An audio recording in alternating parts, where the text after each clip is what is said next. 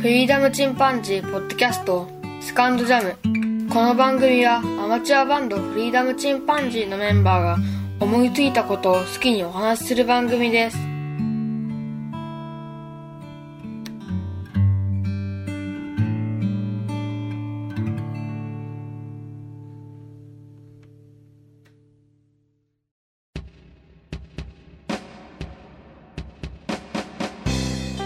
さあ始まりました。フリーダムチンパンジーの佐藤です。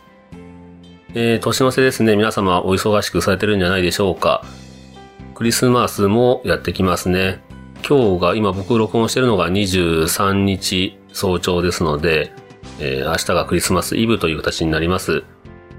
皆さんね、楽しいクリスマスをお迎えされたらいいですね。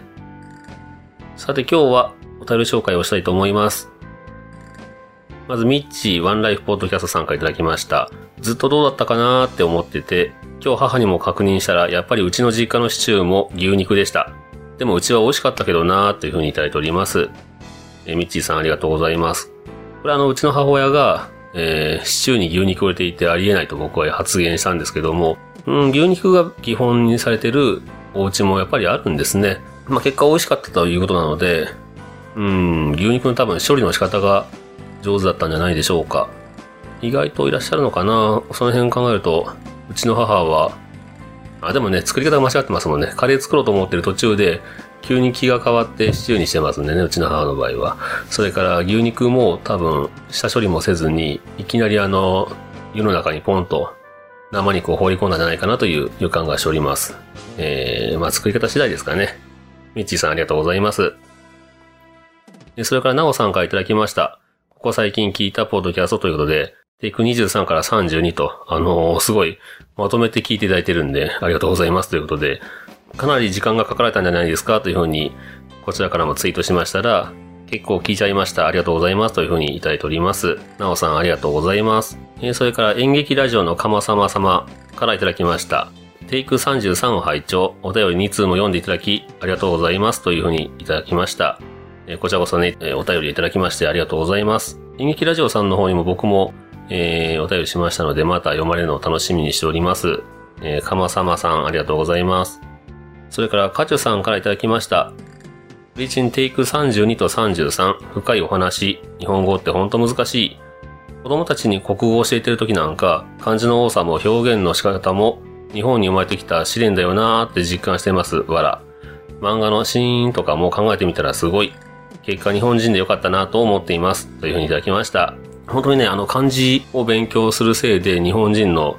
勉強は全体に遅れると、えー説があるみたいですね。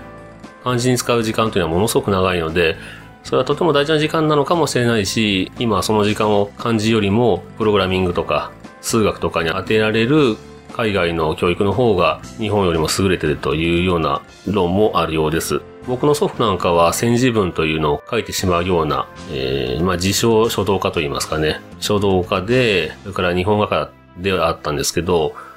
そのおじいさんなんかいつも漢字の成り立ちとかそういったお話をしてくれました。漢字とか、それから日本人の作る擬音の凄さとかね、そういったものは、うん、海外の方には理解できない、うん、芸術とか、書道もそうですけど、そういったものを生んでいるという側面がありますよね。結果ね、日本人で良かったなと僕も思っております。カチさんありがとうございます。それからトリフィードさんからいただきました。えーこちらは巻貝さんという方に対してのお話ししてる中で僕のフリチンの名前が出ていますね。先々週かなお送りしたお便り紹介でも巻貝さんが言葉よりも先に音楽があったというお便りいただきましたが、それに対して巻貝さんのフリチン感想、言葉より前に音楽があったでも歌うネアンデルタールのフームを思い出して楽しかったです。というふうにいただきまして、これはスティーブン・ミズンさんという方が書かれた早川書房の歌うネアンデルタールという本を引き合いにしてお話しされてますね。ルソーが昔の本ですね。これは言語起源論という本の中で、最初の言語は単純で方法的である前に、歌うような情熱のこもったものだったというふうに言っていると。で、そういったところから、単語というのが接出してくる以前の人の言語は、猿の音声メッセージに近いものだったのではないかと推定し、フームと命名している。これはあの、HMMMMM と、M が5個ありますね。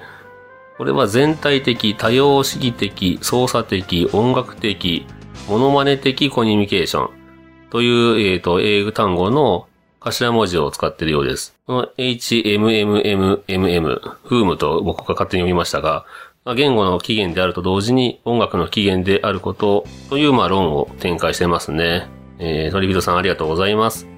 それからミッチーさんからいただきました。ケンさんに褒めていただいて泣きそうになった。手が泣いたという風にいただきました。これはあの、音亀フェスで、ミッチーさんの音楽良かったねっていう話をした分ですね。えー、でも本当にね、あの、ミッチーさんの音楽はとても良かったです。他にもね、あの、ファーストシーズンで音楽をかけさせていただいた、ホノルルゾンビストリーツの、えー、音楽もかっこよかったですし、うん、本当にね、いろんなバンド出てますので、ぜひ皆さん、音亀フェス聞いてみてください。えー、それから、鳥広さんからいただきました。ブリチンファースト、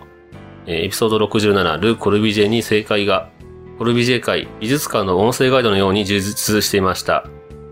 コルビジェ展が始まる前に国立西洋美術館の下見に行こうかなというふうにいただきました。これあの、国立西洋美術館で、え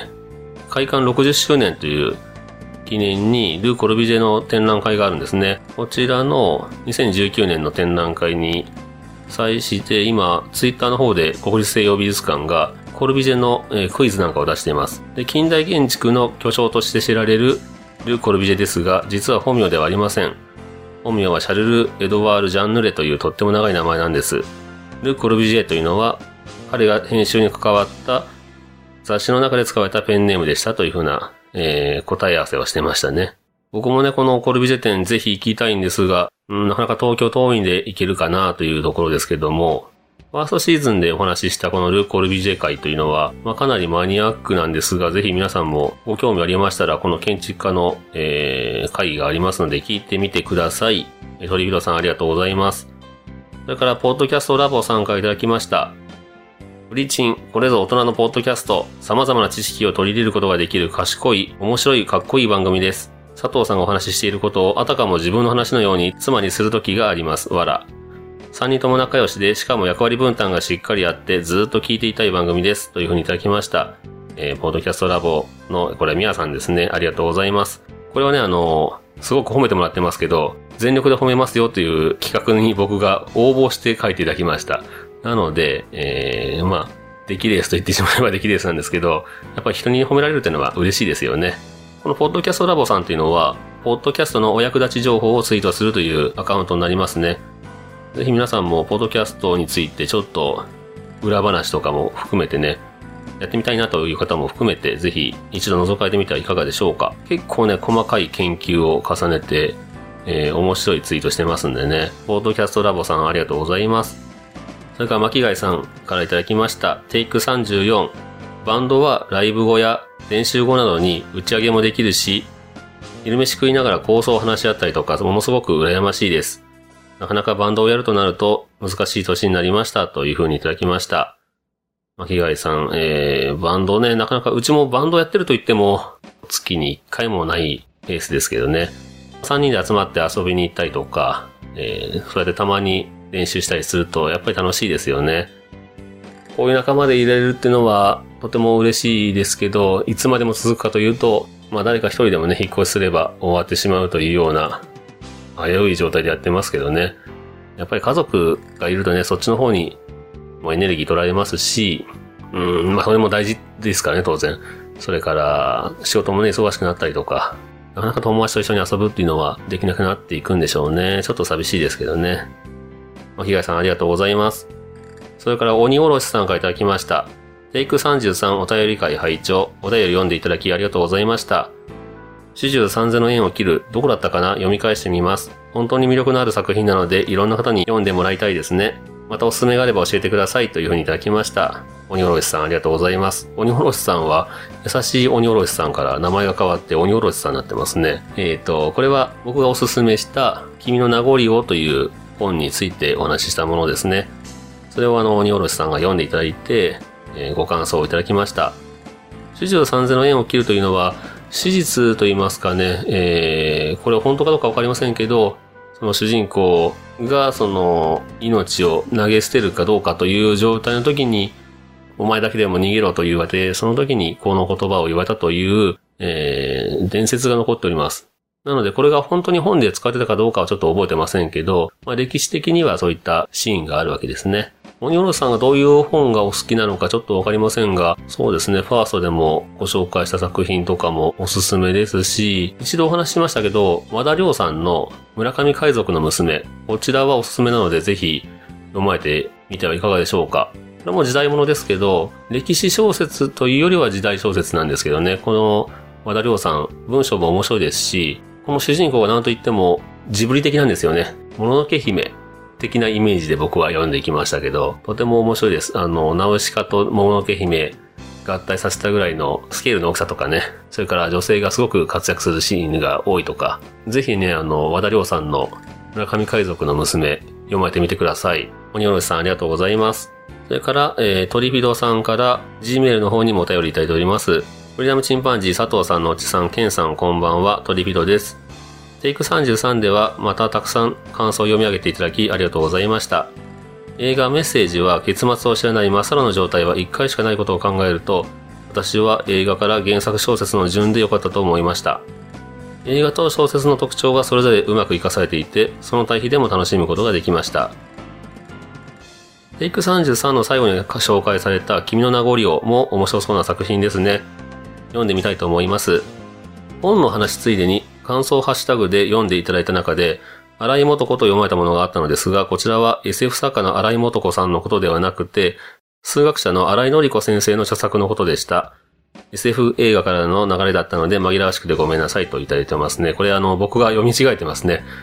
荒井のり子さんなのに、荒井元子さんと言っております。これあの、僕もこの実は SF 作家の荒井元子さんの本を読んでたもので、ついつい間違えて読んじゃいましたが、えー、数学者の荒井のり子先生の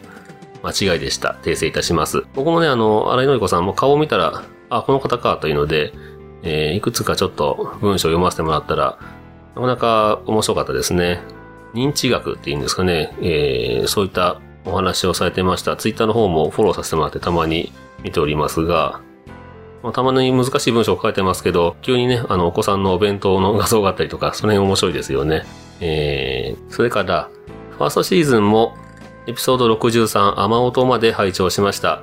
今週ちょっと心がささくれていたので、雨音はとてもほっとしました。元相撲界への配慮もありがとうございました。わら。比較的簡単にやめられる人もいるみたいで羨ましいのですが、私は結構大変だったので、あれをもう一回やりたくないだけです。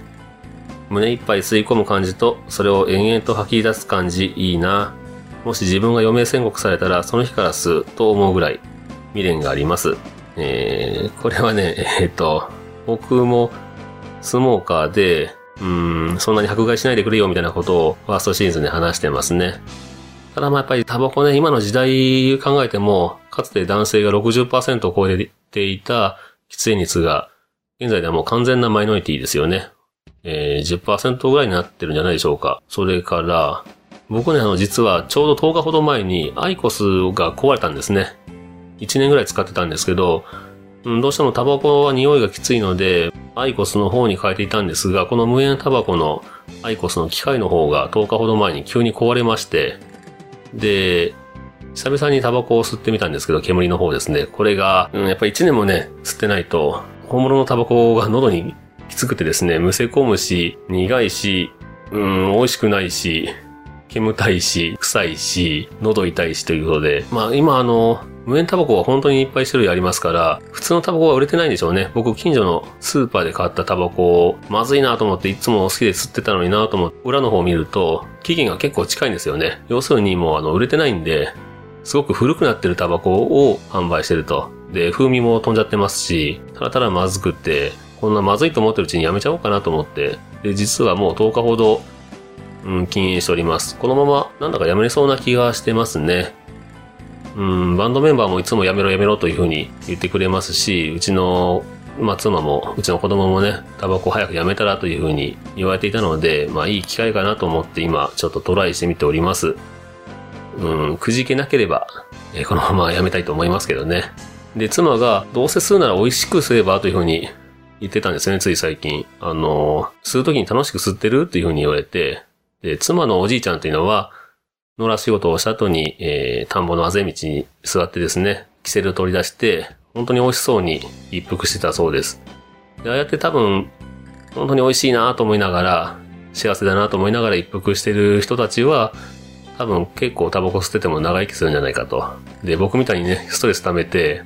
ギューッと吸ってはね、パッと捨てるような、そういう吸い方してる人は絶対体に悪いよねっていう話をされまして、まあそれもそうだなと、随分気がつけば美味しいなと思って吸ってないなという気がしたので、うん、今やめれてるかなという感じですね。エピソード61の文房具会は、ケンさんの熱量がすごかったですね。私もジェットストリームが好きで、油性ペン、手帳、ルーズリーフ用紙も、型番指定で箱買いするくらい好きなものがありますが、自分でカスタマイズすることは思いつきませんでした。ケン君の熱量すごいですよね。うちのチビ、えっ、と、次男坊もね、文房具が大好きで、いつもあの、文房具屋さんに行ったら、目を輝かせていつまでもいるというような感じです。1時間でも2時間でも入れるなんて本人が言うぐらいなので、でシャーペンもね、そんなにいらねえだろうっていうぐらいたくさん持ってますから、またあの、うちの次男に文房具会させてみてもいいかもしれませんね。それから、ファーストシーズンにはデビン・タウンゼント、フィアット・パンダ、磯崎新など、いいなが重なるものがたくさん出てきて、これからどんなものが出てくるか、続きを聞いていくのがとても楽しみです。これからのセカンドジャムも佐藤さんのお一人トークの回、メンバー揃っての回の両方を楽しみにしています。年末に向けて何かと慌ただしくなりますが、どうぞお体に気をつけてお過ごしください。トリフィドという風にいただきました。トリフィドさんはね、すごくあの、僕の好きなものと、トリフィドさんの好きなものというのが結構リンクするみたいで、これほど好きなものがたまたま被るというのは、そう滅多にないことなので、うん、とても嬉しく思います。またあの、僕の全く知らない世界とかそういったものもご紹介いただけると嬉しいですね。で、こうやってあの、ファーストシーズンの過去回に対してのお便りというのもいただけるととても嬉しいです。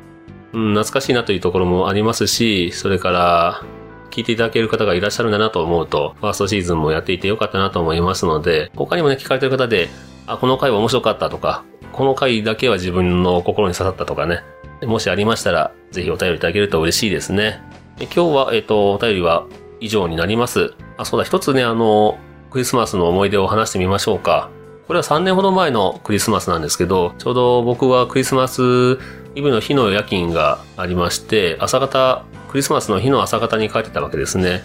で、ちょうどこれは5時ぐらいですかね、に会社から帰っていたら、目の前であの、バンって音がしまして、で、見ると、車がこう、こっちに向かって走ってきてまして、その横にね、おっちゃんが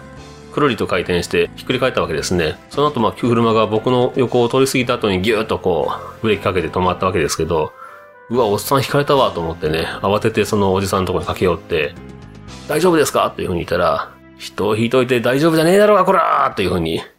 怒られまして、いや、違います、違います。僕、あの、たまたま通りがかって今声かけてんですよっていうふうに言ったら、え、そうなの？っていう感じで、あの、向こうも怒っては見たけどね、あの、人違いということで、で、ちょっとしたらね、その、ぶつかった車の方も降りてこられて、大丈夫ですか？というふうに言ってきたんですけど、その人に対しては、あの、僕に先に怒りを吐き出してるもんですから、おっちゃんの、あの、そこまで激しく言ってませんでしたけどね。でなんだよそれと思いましたけど、でえらい元気そうなので、まあどう見ても大丈夫だなと思ったんですが、まあ結局ぶつかったのはその、サイドミラーがおじさんの肩にぶつかったようです。でおじさんはそのまま地面にまだ座ったままで、で、警察を呼べと言ってるんで、どっちみち呼びますけどね、警察の方を呼んだわけですが、まあ結構お酒を飲まれてるんですよね、そのおじさん。で、跳ねてしまった方の方は若い兄ちゃんでしたけど、車がバンで、えーバンの中にはね、たくさんの女性が乗ってて、皆さん、あの、美人揃いだったので、あ、これは飲み屋さんの送迎なんだなと思いながら見たんですが、後で名刺いただいたらね、やっぱりそうでしたけどね、ホステスさんのいるお店の送迎車で走ってたようなんですが、で僕が前見た時も、その、信号が青だったんですよね。青信号のところを向こうからやってきたわけですから、要するにその、おっさんが赤信号の歩道を勝手に渡っていたと。で、それに気づいて慌てて避けたけど、えーサイドミラーだけはぶつかっちゃったというような事故でした。で、おっちゃんはね、もうなんか、えー感情の起伏が激しいんでね、僕に対して、あんたはいい人だななんて言ってみたかと思ったら、突然その、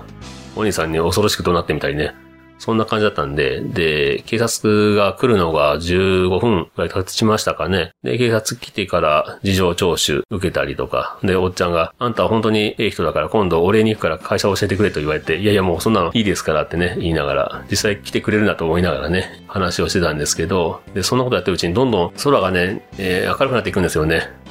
で、うちの子まだその頃はサンタさん信じてましたから、僕は早く帰ってサンタクロースにならないといけないわけですよね。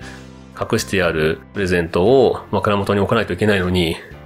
すごい時間取られるんで、僕もちょっと帰ってサンタにならないといけないんで、帰ってもいいですかというふうに聞いたら、まあ、警察官の方も、あ、もう、じゃあ結構ですよというふうに言われて、なんとか、えー、解放されたというお話です。もうギリギリでしたね。帰って枕元に置いてちょっとしたらもう子供を起き出してましたからね。ギリギリセーフでした。まあ、そんな、えー、クリスマスの思い出ですね。全然あの、感動的でもなければ、えー、楽しい話でもないですけど、まあそんな目にあったというお話でした。で、まああの、警察官の二人にはね、あったことを、僕の見たこと通りを伝えて、えー、なんかすごい大騒ぎしてるけど、おじさんの方も相当悪かったよということは伝えておきましたけどね。えー、ということで、えー、僕がお話をする回としては、これで年内の配信は終わりになります。皆様1年間聞いていただいてありがとうございました。えー、1年間でいいかね、今年は1月からは始めてませんけど、セカンドシーズン始まりまして、聞いていただきましてありがとうございました。来年も1年間は続けれると思っております。あの、いつ終わるかわからないっていうのは正直、ポードキャストにはあるところなんですが、そうですね、えー、とりあえず100話を超えると、あの、ポードキャストというのは配信されたものが聞けなくなるんですよね。それはあの僕の使ってるブログの本体といいますかね、シーサーブログというところに載っけてるんですが、ここはえー、実質99話までしか表示できないという制限がありまして、なので、古い音源を2つを1つにしたりすると、いくつか伸ばすことはできるんですが、やっぱり消えてしまうのは基本的に100話に達した時点で第1話が消えますので、ひとまず99話までは番組を続けようかなと思っております。なので、まあ、えー、区切りとしてはね、99話まで頑張って配信していきますので、まあ、楽しく配信していきますのでね、お聴きいただけると幸いです。えー、それではまた皆様、良いお年を。